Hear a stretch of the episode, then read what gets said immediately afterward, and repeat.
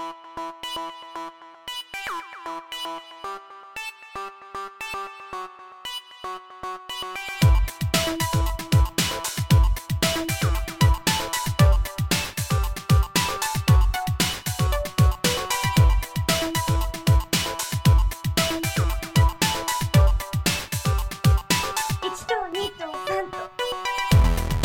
voici un podcast quelque peu original vu qu'il ne fait partie d'aucun flux et dans lequel je vais vous parler d'un sujet que je n'ai jamais abordé précédemment et que je ne compte pas particulièrement réaborder par la suite, d'où ce statut de podcast isolé, les jeux de cartes à collectionner virtuels, donc quelque chose de très ludique, vidéoludique, qui n'a absolument rien à voir avec les sujets ciné, science, histoire euh, habituellement abordés dans ce podcast. Mais c'est pas grave, j'avais envie de me faire un petit kiff et de vous parler de la manière dont je procrastine ces temps-ci.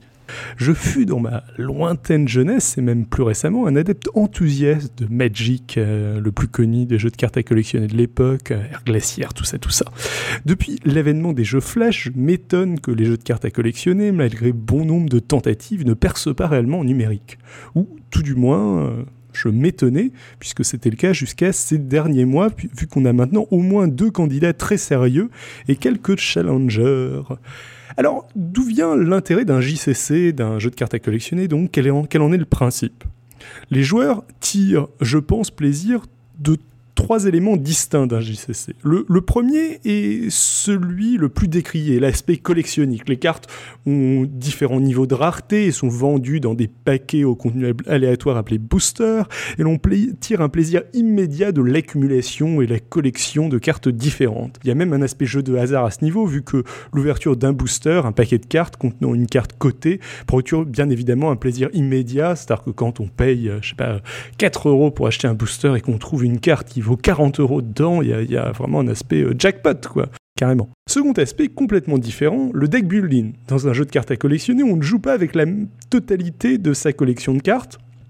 On en utilise un nombre euh, le plus proche possible d'un minimum euh, obligatoire. Magic, c'est 60 cartes. Sur les jeux de cartes online dont on va parler tout à l'heure, c'est plutôt aux alentours de 30 ou 40 cartes.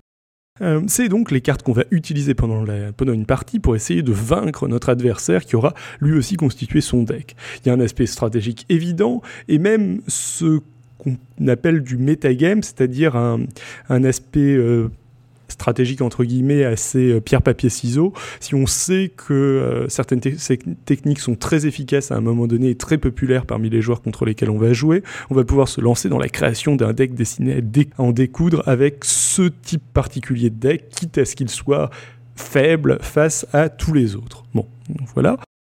Le dernier aspect est la finalité de la chose, la partie elle-même, le jeu, on cherche à vaincre son adversaire comme aux échecs, pas besoin je pense de l'expliciter davantage. Je vais ici principalement vous présenter trois jeux de cartes virtuels, Hearthstone de Blizzard, le poids lourd, euh, le truc qui va tout écraser, euh, actuellement en bêta privée mais qui va bientôt être accessible gratuitement au grand public. Le Challenger Scroll, créé par Mojang, créateur de Minecraft, roi des jeux vidéo indépendants, et enfin, le petit poussé Solforge, édité par une boîte spécialisée dans les jeux de société sur mobile, financé par Kickstarter, mais avec, la contribution du créateur de Magic himself, Richard Garfield, qui ne travaille maintenant plus pour Wizard of the Coast, l'éditeur de Magic the Gathering. Je vais maintenant me lancer dans une analyse point par point des différents aspects des JCC et comparer ces trois jeux online à ce que ça donnerait au niveau de Magic. Ça vaudrait sûrement aussi le coup de les comparer à des JCC un peu plus récents comme Pokémon ou Yu-Gi-Oh! Malheureusement, n'y ayant pas joué, je suis trop vieux pour ça, ça ne me sera pas Le modèle économique déjà. Pour Magic, on achète des boosters de cartes, ça coûte environ 4 euros le booster de, de 15 cartes, et il nous en faut 60 pour constituer un deck. Les cartes sont des objets physiques que l'on garde, que l'on peut revendre, il y a même de la spéculation, ce genre de choses. C'est pas vraiment le cas dans les euh, JCC virtuels. Du coup, le modèle mis en place est souvent un peu moins onéreux, vu qu'on n'a pas d'objets physiques. Dans Hearthstone de Blizzard, on gagne de l'argent virtuel en effectuant des missions, par exemple battre un certain nombre d'adversaires, euh, tuer un certain nombre de créatures, ce genre de choses. Et on peut aussi acheter des boosters de cartes à, euh, je crois que c'est environ 1 euro et quelques le booster, Euh, mais on peut théoriquement s'en passer vu qu'on peut aussi les acheter donc avec cet argent virtuel qu'on gagne à un rythme relativement régulier en jouant finalement, en gagnant des parties, en remplissant des missions, ce genre de choses. Dans Scrolls de Mojang, s'il faut payer 15 euros pour le jeu, euh, le système incite beaucoup moins à payer une fois le jeu acheté, puisqu'il n'est pas possible d'acheter avec de l'argent réel des boosters de cartes. S'achète uniquement avec une monnaie virtuelle gagnée in-game en gagnant des parties. On peut néanmoins acheter des decks prêts à jouer euh, avec de l'argent réel, et on peut aussi acheter tout un tas d'aspects euh, d'éléments cosmétiques, avatars, ce genre de choses. Quant à Solforge, si on a le droit à un peu de monnaie virtuelle pour notre première connexion de la journée, notre première victoire de la journée et même notre troisième victoire, euh, on ne peut utiliser cette monnaie virtuelle que pour acheter des boosters du pauvre, ceux qui ne contiennent généralement que des cartes communes ou euh, peu communes pour être sûr de trouver les vrais rares et les, cartes mythiques, les, meilleures cartes donc, il faudra débourser de l'argent réel euh, pour acheter des boosters plus ou des boosters plus plus. Euh, c'est moi qui les surnomme plus et plus plus. ça a un autre nom dans le jeu, bien évidemment. Mais au bout d'un moment, après avoir dépensé ces derniers deniers en boosters multiples, les exemplaires euh, en double, en triple, etc. s'accumulent et encombrent votre collection virtuelle. La Magic, c'était simple quand vous aviez plus de 4 exemplaires d'une carte, vu qu'on ne pouvait pas utiliser plus de 4 exemplaires d'une même carte dans un deck, il était temps d'échanger ou de revendre les autres exemplaires. Dans le monde virtuel, les possibilités sont davantage limitées. Hearthstone de Blizzard vous propose tout de même d'échanger vos cartes contre une sorte de poudre de perlimpinpin virtuel que vous pourrez réutiliser pour créer de nouvelles cartes. En gros, ça correspond à pouvoir échanger 4 cartes de même rareté contre une carte euh, que vous ne possédez pas, de rareté équivalente. Mojang est un peu plus généreux puisque Scrolls vous propose non seulement de revendre vos cartes contre de la monnaie virtuelle, ça l'utiliser pour acheter des boosters, mais aussi d'échanger vos cartes entre joueurs sans marketplace user-friendly néanmoins, mais euh, toujours sympa. Enfin, pour SolForge, c'est plus simple, il n'y a juste absolument aucun moyen de recycler les cartes que vous ne voulez pas, donc euh, vous les avez, vous les gardez. Bon, après, ça va sûrement être implémenté plus tard, mais en l'état, ça n'existe pas. Maintenant, un petit mot rapide sur les factions et les ressources. Dans Magic, il y avait trois couleurs de cartes, euh, ainsi que des cartes neutres, les artefacts, euh, chacun ayant leurs caractéristiques. Lors de la création d'un deck, on est incité à ne pas mélanger des cartes de toutes ces factions, car les poser nécessitent des ressources, du mana, produit par des terrains euh, différents, hein, par euh, couleur. En gros, plus vous augmentez le nombre de couleurs dans votre deck, plus vous multipliez les chances de ne pas avoir la bonne carte de la bonne couleur et le terrain correspondant au même moment. Dans Hearthstone, les factions sont des, enfin ce que j'appelle des factions, sont des héros, ils sont neufs et chacun a un pouvoir particulier ainsi qu'une série de carte qui lui est propre, certaines débloquables, d'autres gagnables dans les boosters mentionnés précédemment. Pas moyen ici de mélanger les héros ou leurs cartes. On se retrouve du coup avec un seul type de ressources qui monte tout seul au fur et à mesure des tours. On a un point à dépenser au premier tour, deux au second tour et ainsi de suite. On pioche une carte par tour et à chaque carte euh, correspond un coût. On en pose autant qu'on veut par tour à partir du moment où on a de quoi payer. Dans Scrolls, quatre factions s'affrontent, chacun sa ressource. Pour les adeptes de Magic, on a du blanc, du noir, du vert et du rouge. À chaque tour, on pioche automatiquement une carte, mais on peut aussi sacrifier l'une de ces cartes, l'une des cartes que l'on a en moins, pour augmenter l'une de nos ressources ou piocher deux nouvelles, nouvelles cartes. C'est assez astucieux car en fait ça permet de limiter le facteur chance en faisant tourner les cartes qu'on ne veut pas et également de régler un autre problème de Magic, la question de la réserve. À Magic, on constitue un deck de 60 cartes, plus 15 cartes en réserve, intégrables au jeu en fonction des cartes de notre adversaire. C'était pas très pratique. Euh. Ici, on peut se permettre d'intégrer directement ces cartes à notre jeu. Enfin, on peut davantage se permettre d'intégrer directement ces cartes à notre jeu. De toute façon, on n'a pas le choix, puisqu'elles pourront toujours être sacrifiées pour piocher ou pour récupérer des ressources. Dans Soulforce, il y a aussi quatre factions, plus ou moins les mêmes d'ailleurs, si ce n'est que le blanc ressemble davantage aux cartes artefacts de Magic, euh, la couleur bleue ne trouve, trouvant rarement d'équivalent dans les JCC numériques qu'on verra plus loin pour toi. Ici, donc pas de ressources, on joue deux cartes par tour parmi les cinq que l'on a en main, puis on pioche cinq nouvelles cartes. La question de la réserve est plus ou moins réglée aussi par ce biais. Ça a l'air très aléatoire, euh, ça l'est, mais ça a aussi d'autres avantages et euh, c'est cohérent avec le, reste du fonctionnement de Solforge qu'on verra un peu plus tard. Bon, maintenant, comment on gagne? À Magic, c'était assez simple, tout le monde avait 20 points de vie que l'on perdait au fur et à mesure de la partie. Quand on arrivait à 0, c'était fini. Pour Hearthstone, pas d'originalité, c'est exactement pareil. Pour Solforge, c'est un peu plus complexe. On dispose de 5 totems positionnés euh, géographiquement. si on en perd 3, c'est game over. Pour Soulforge, on se retrouve sur le même principe que Magic Hearthstone, si ce n'est qu'on a 100 points de vie. Ce qui est assez intéressant, c'est que dans ce genre de jeu, on va pouvoir intégrer un positionnement géographique. Je ne vais pas le détailler ici parce que je viens d'essayer de le faire, c'est chiant et long. Euh, la différence de philosophie est relativement intéressante. Grosso modo, à Magic, on avait une table devant nous sur laquelle on pouvait placer potentiellement une infinité de cartes. Si jamais la table était encombrée, on se débrouillait, on les empilait. Sur une table virtuelle, on peut pas faire comme ça, ça marche pas. Sinon, l'interface est illisible. Euh, il faut qu'il y ait un ensemble de slots d'emplacement prédéfinis bien déterminés. Ça va être le cas dans la totalité de ces euh, jeux. On va aller de quelque chose qui se rapproche davantage de Magic au niveau d'Hearthstone, ou si euh, deux cartes peuvent avoir des voisines, grosso modo l'emplacement sur lequel elles sont placées importe assez peu, si ce n'est qu'on ne peut pas avoir plus de 10 cartes, 10 créatures devant nous voilà. Par contre, ça va influer beaucoup plus dans Solforge et dans Scrolls. Donc, dans Scrolls, grosso modo, on va avoir 5 cartes devant nous, l'adversaire va avoir 5 cartes devant lui aussi au maximum, et elles vont se battre contre leur vis-à-vis. Tandis que dans Scrolls, on, arrive dans un mode où on peut commencer à déplacer les cartes, ça va commencer à être euh, davantage tactique, on, est, on attaque droit devant, mais on peut avoir trois lignes de défense les unes, euh, les unes après les autres, et ça va limite se rapprocher un tout petit peu d'un tactical euh, ou d'un wargame, si, si vous voyez ce, que, ce dont je parle. Alors qu'est-ce qu'on va avoir d'autre comme, originalité sur ce genre de jeu de cartes virtuelles? Une énorme difficulté pour le les concepteurs de ce genre de jeu, c'était la manière dont fonctionnait Magic. Magic, ça fonctionnait par interruption. C'est-à-dire, je fais quelque chose, je vous attaque, je t'attaque avec ma créature, je pose un sort, je pose un enchantement, toi tu me réponds. Non, attention, en réponse à ça, je fais quelque chose qui arrive avant. Ok, en réponse à ta réponse, je fais autre chose. Ce système, ça voulait dire que quoi qu'on fasse, c'était soumis à validation de notre adversaire. Il fallait qu'on ait l'approbation de notre euh, adversaire, enfin l'approbation qu'il n'allait pas faire quelque chose en réponse pour pouvoir continuer l'action. Tant qu'on était dans un jeu de société, ça marchait très bien. Parce que si l'autre joueur avait quelque chose à faire, il vous disait Attends, je, t'interromps, j'ai quelque chose à faire. Non, il parlait, euh, l'autre joueur.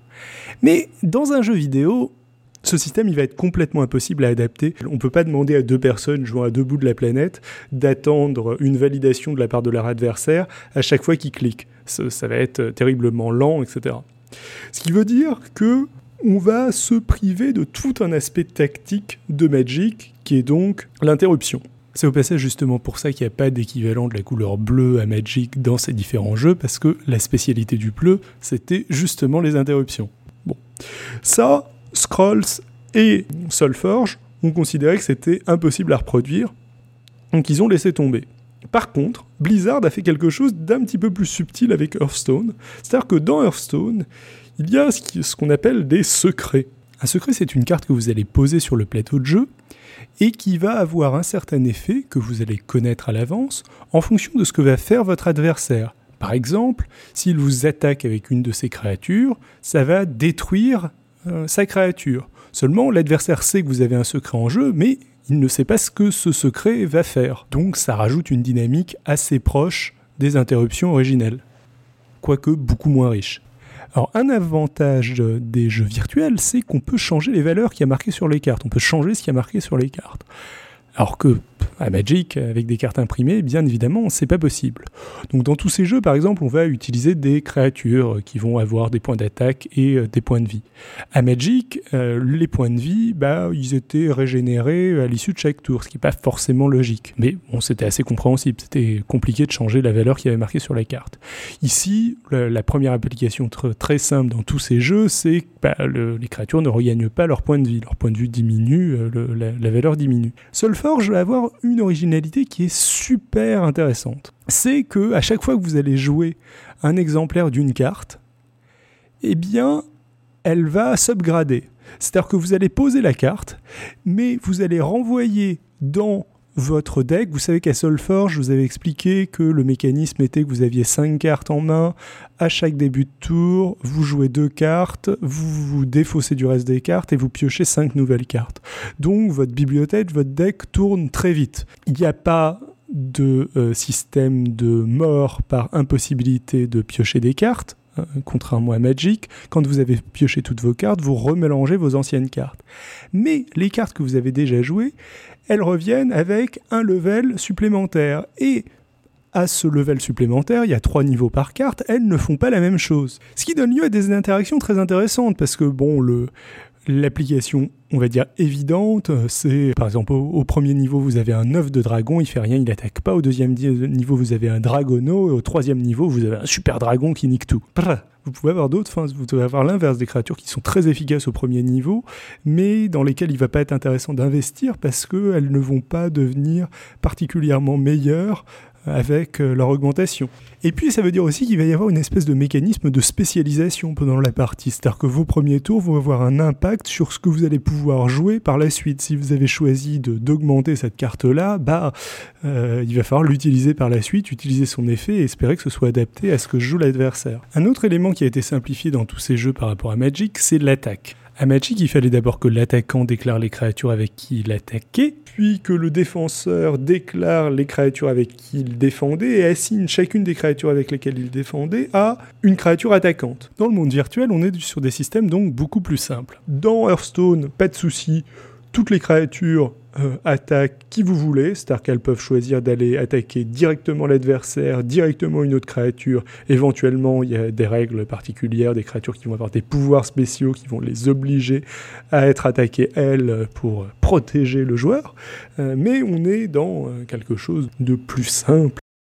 Dans Solforge et dans Forge, on est dans, un, dans une mécanique encore plus simple. Les créatures attaquent tout droit. Elles attaquent ce qui est en face d'elles, grâce à ce positionnement géographique. Et si jamais il n'y a rien en face d'elle, bah, elle tape le joueur adverse.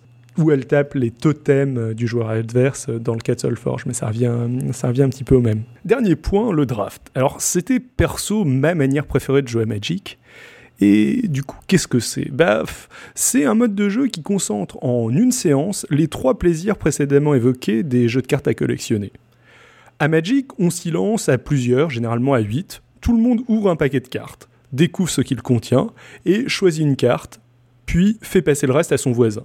On répète le processus, tous les joueurs font ça simultanément, jusqu'à ce qu'il n'y ait plus de cartes, euh, avec donc trois séries de boosters. Ensuite, on se constitue un deck euh, en choisissant 40 cartes parmi les cartes récupérées, puis on se lance finalement dans un tournoi avec les 8 autres joueurs. Ça a l'énorme avantage d'éliminer l'aspect le plus riche gain de Magic, d'en limiter les coûts, c'est très fun, et en plus on garde les cartes à la fin, ce qui donne un aspect, ce qui renforce l'aspect collectionniste. Donc il y a l'aspect deck building, l'aspect collectionniste, et l'aspect partie stratégie, etc. Solforge n'en a pas encore, ça va venir, mais Hearthstone et Scrolls ont déjà des euh, modes draft, donc voyons comment ça marche dans des jeux de cartes à collectionner numériques. Pour Hearthstone, c'est très simple. On choisit son héros parmi trois héros choisis déjà aléatoirement parmi les 9 existants, puis on choisit 30 cartes parmi des séries de 3 cartes, jusqu'à en avoir donc 30.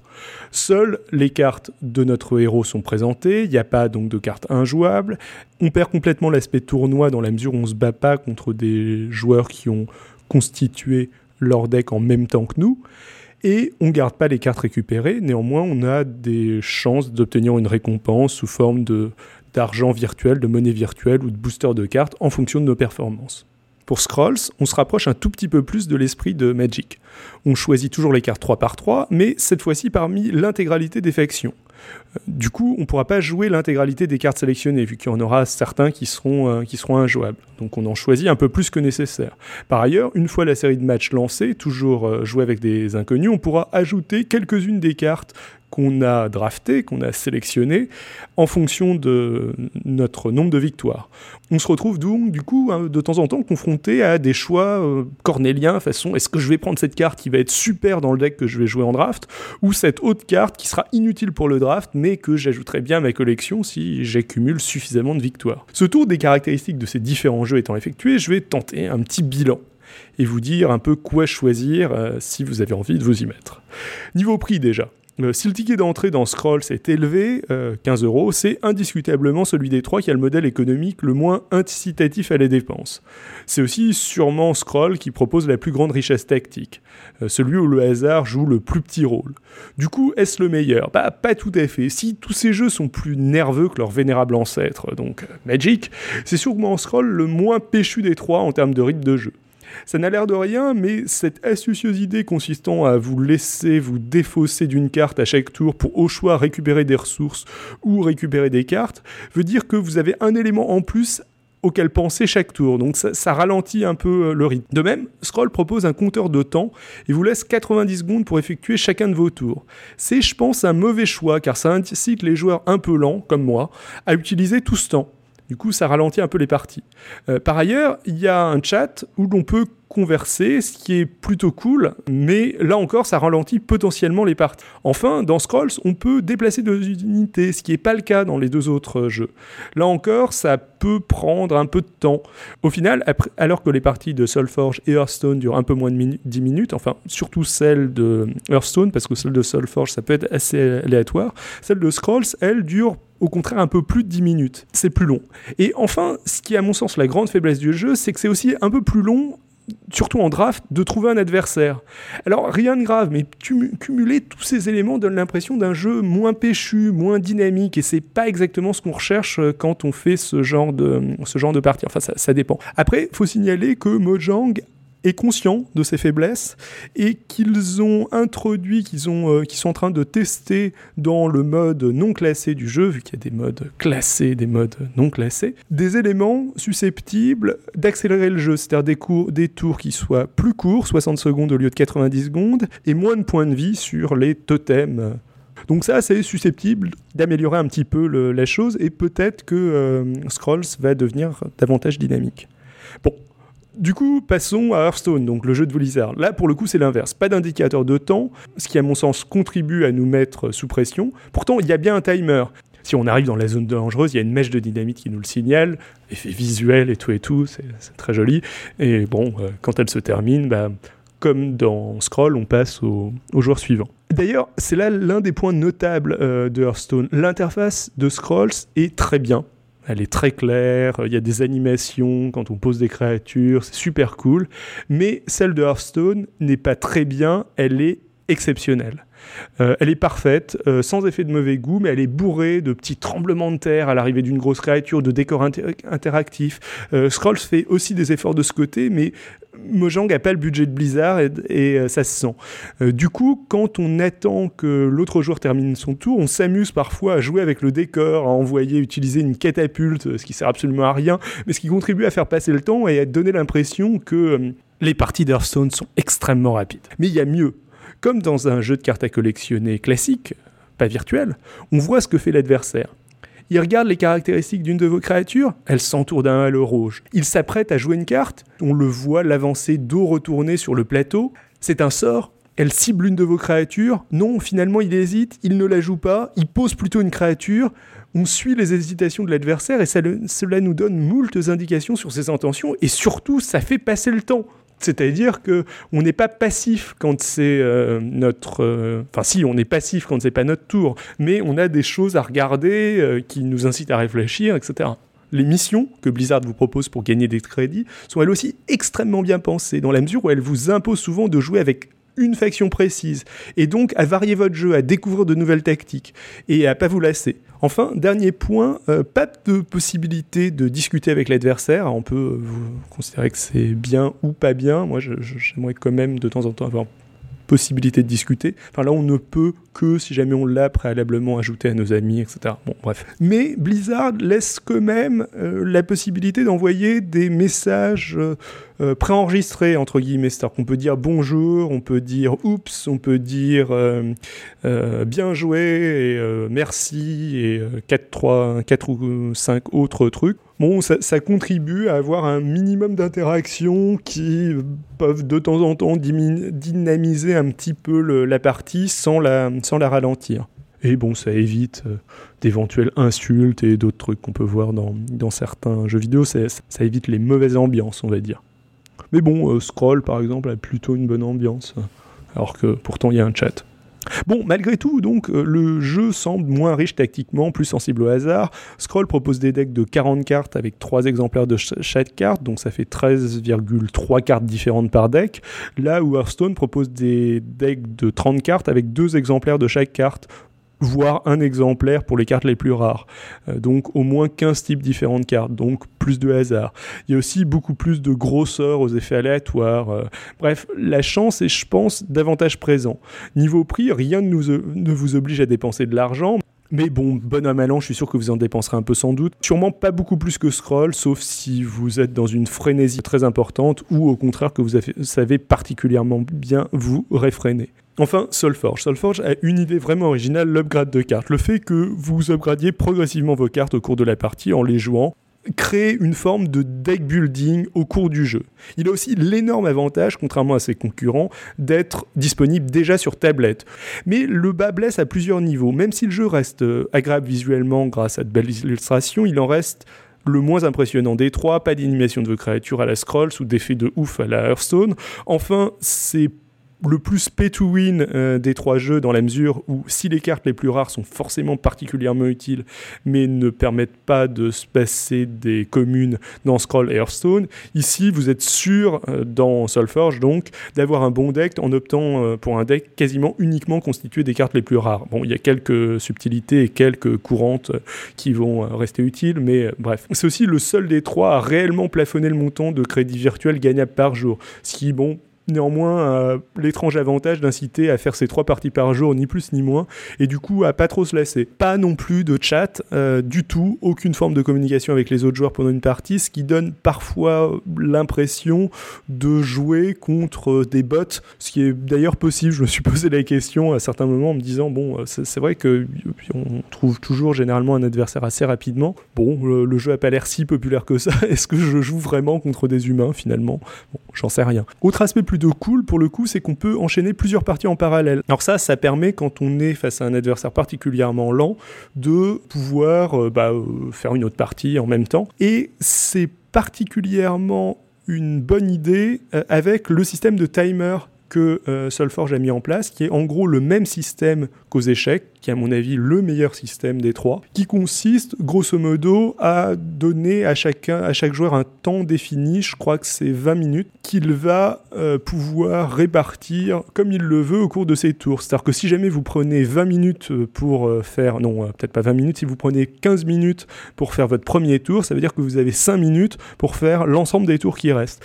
Bah ça, ça incite à bien jouer, à jouer vite, sans pour autant être trop frustrant et en vous laissant la possibilité de passer beaucoup plus de temps sur un tour si celui-là est particulièrement tactique. Après, c'est aussi sûrement le moins tactique des trois, donc, euh, donc bon. Voilà, pour finir, j'aimerais revenir sur un dernier point valable pour l'ensemble de ces jeux.